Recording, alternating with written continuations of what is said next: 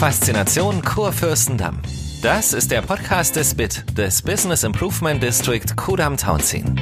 Es geht um Geschichte, Traditionen und die Zukunft der City West. Erzählt von den Menschen vor Ort für ganz Berlin und darüber hinaus. Schwimme nackt durch Spree und Themse,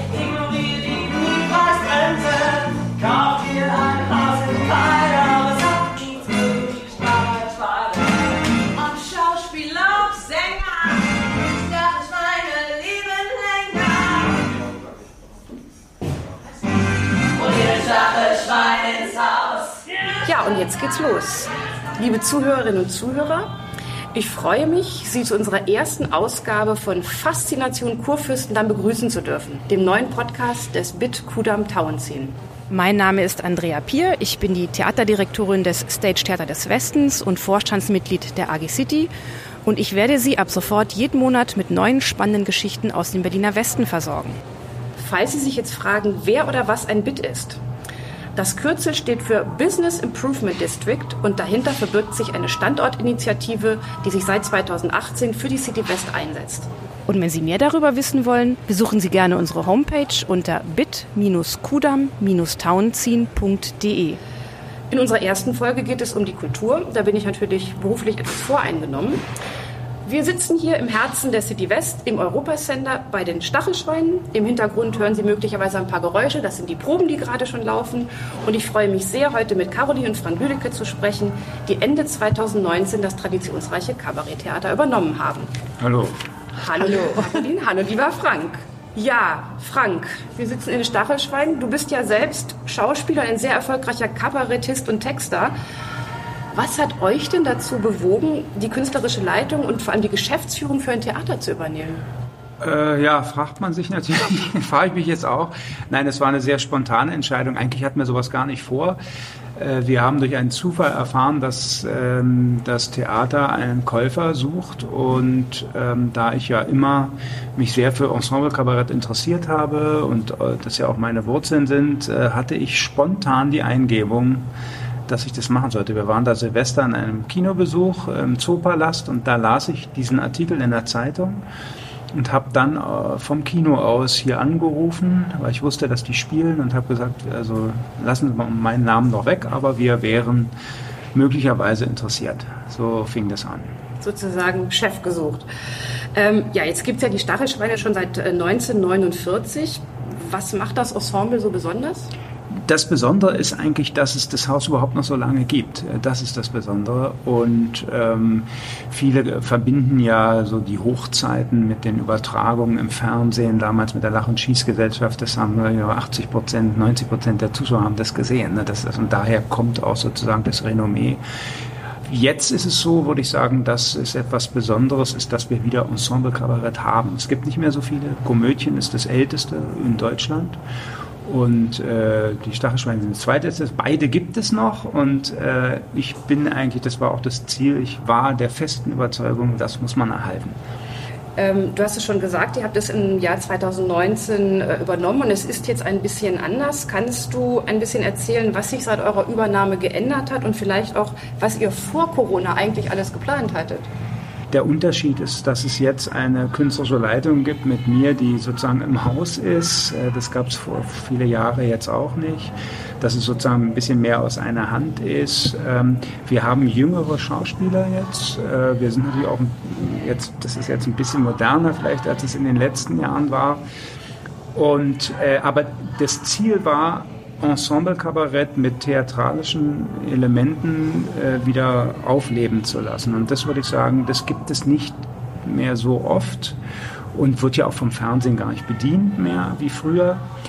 Und darin ist, also ich finde, man sieht jetzt hauptsächlich, oh, wir hören jetzt sehr viel von den Proben, die sind gut drauf da. Äh, man sieht ja im Fernsehen hauptsächlich männliche Solisten, sagen wir mal, wie es ist, nicht äh, so wie mich. Äh, und äh, ich finde es halt unglaublich spannend auf der Bühne. Ist eigentlich Rede und Gegenrede, da gehören mehrere Personen dazu und das finde ich spannend und ich, das ist eigentlich auch, was den Zuschauer, wenn er denn da ist, äh, interessiert. Aber in erster Linie dachten wir auch, dass wir hier im Herzen Berlins diese hervorragende Lage nutzen und ein Kulturangebot wieder beleben und neu auflegen, indem wir zum Beispiel auch das Foyer komplett neu gemacht haben. Das war ein erster Start mit Werner Eislinger, der auch das Bikini-Haus gemacht hat beziehungsweise saniert das 25 Hours und damit wieder ein Anlaufpunkt werden für jüngere Menschen auch, sich Kultur hier anzusehen. Das heißt, ähm, Publikum, du hast das jetzt gerade erwähnt, ähm, im Fernsehen ist meine Beobachtung, Kabarett ist eigentlich nur noch sehr selten. Also echtes, das, was wir unter politischem Kabarett verstehen, es ist natürlich mehr Comedy. Merkt ihr das am Publikum? Also was könnt ihr sagen, gibt es das Publikum, was noch ins Kabarett geht oder, oder seht ihr da auch einen Übergang, dass Leute über die Comedy eben auch ins Kabarett wieder gehen? Also wir sehen an unseren ähm, Zahlen, dass wir sehr viel mehr jüngeres Publikum erreicht haben auch und es gibt ja viele Schulklassen, äh, die auch interessiert sind, äh, sich mit was etwas inhaltsreicherem zu beschäftigen, auch bei ihren Berlin-Besuchen oder auch die Berliner Schulklassen. Insofern glaube ich, dass da noch sehr viel Luft nach oben ist und man kann ja nicht davon ausgehen, dass sich alle nur für leichte Witzchen interessieren. Das stimmt ja nicht. Es ist ja auch fließend ein bisschen, ja, Comedy und Kabarett. Man kann ja auch Comedy mit Niveau machen und Kabarett ohne Niveau. Ist beides möglich. Wie immer, ne? Ja.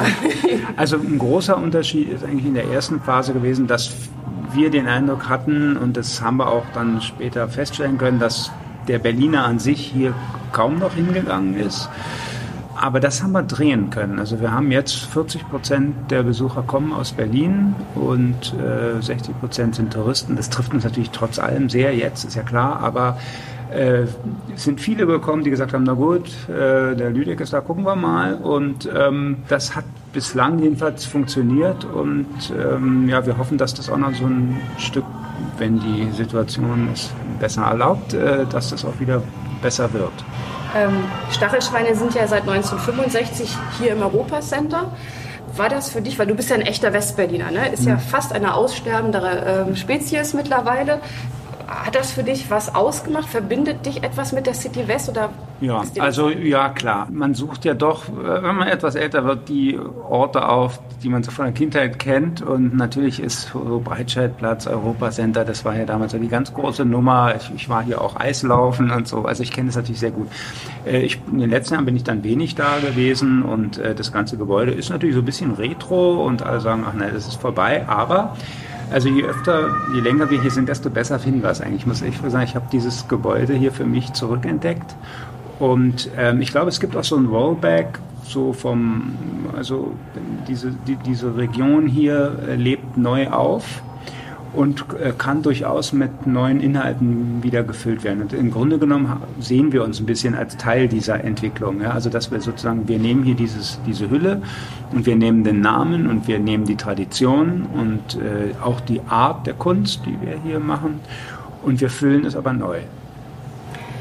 Ja, es klang ja schon an, wir kommen natürlich nicht umhin, uns einmal mit der aktuellen Lage zu beschäftigen. Ähm, 2020, die Pandemie hat uns, glaube ich, alle sehr kalt erwischt, aber gerade in der Kultur gibt es diesen schönen Satz, first in, last out. Dahinter verbirgt sich ja viele Monate fast ein Berufsverbot. Ähm, aktuell nur natürlich sehr langsame Öffnungen, gerade wenn man komplett privat ist und keine Unterstützung bekommt.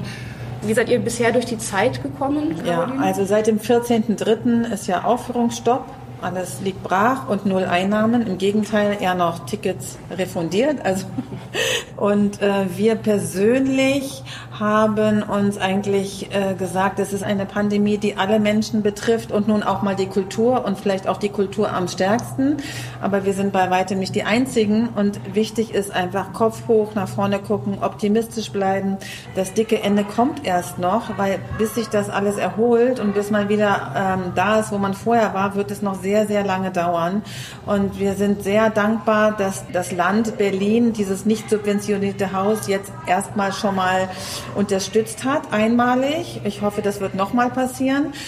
Es muss passieren, weil es kann nicht sein, dass es einige Häuser gibt, die eben null Subventionen hatten bisher, jetzt dann pleite gehen. Nur aufgrund dieser Situation, weil die anderen werden ja halbwegs aufgefangen. Du bist da jetzt gerade so drüber hinweggegangen. Ich möchte das tatsächlich an der Stelle nochmal sagen, weil wir uns ja auch in anderen Gremien manchmal treffen. Ihr habt das Haus ja quasi sozusagen kurz vor der Krise übernommen und ihr Ja. seid da ja mit persönlichem Geld drin. Genau. Ähm, Also das Haus hat seit Ewigkeiten keine Zuwendungen bekommen. Es Noch stand nie. noch nie. Es stand sehr, sehr schlecht da. Wir haben persönlich einen Kredit aufgenommen, um erstmal die nötigsten Renovierungen zu machen, um einen Neustart zu äh, markieren. Reicht natürlich bei weitem nicht, um ein annähernd ausgestattetes Theater hier hinzustellen, wie man es haben müsste.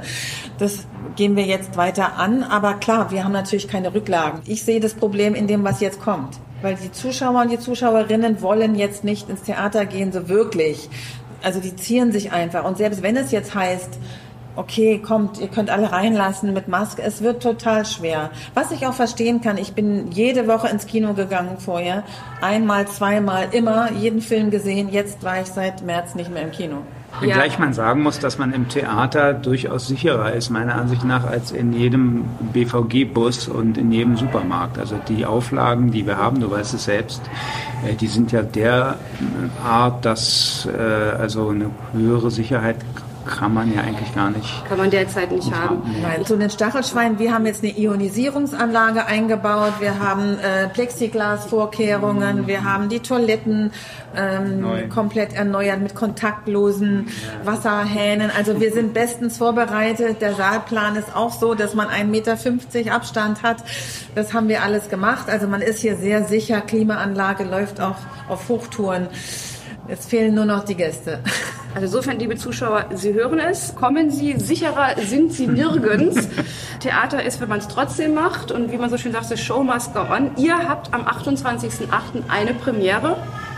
Was werden wir sehen?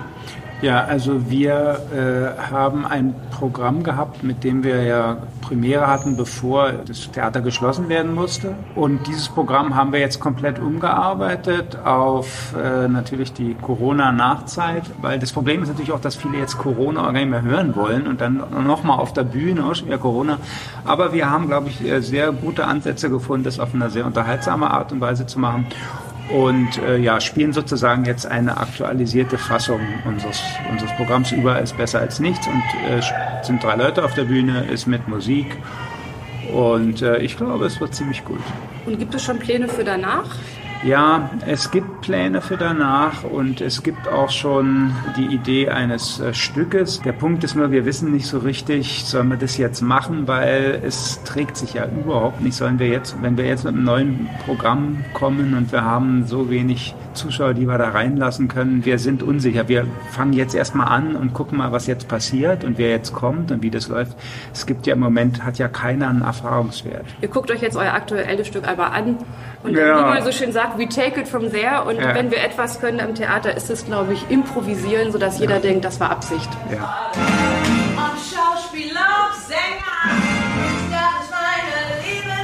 So, und damit sind wir, glaube ich, auch schon am Ende unserer ersten Folge. Ich bedanke mich bei euch für das spannende Gespräch und ich drücke uns allen natürlich die Daumen, dass es in 2021 wieder losgeht. Ja, liebe Zuhörerinnen und Zuhörer, wenn Sie jetzt Lust bekommen haben, mal wieder ins Kabarett zu gehen, mehr Infos zu den Stachelschweinen, allen Spielzeiten und Tickets finden Sie im Internet unter www.diestachelschweine.de. Und wenn Ihnen unser kleines Gespräch gefallen hat, dann abonnieren Sie uns und schalten Sie gerne in einem Monat wieder ein. Und damit verabschiede ich mich für heute. Bis zum nächsten Mal in der City West. Sie hörten die neueste Ausgabe von Faszination Kurfürstendamm. Ein Podcast präsentiert vom BIT, dem Business Improvement District Kudam Townsea. Kommenden Monat geht es weiter mit neuem Gast, neuem Ort und einer neuen Geschichte.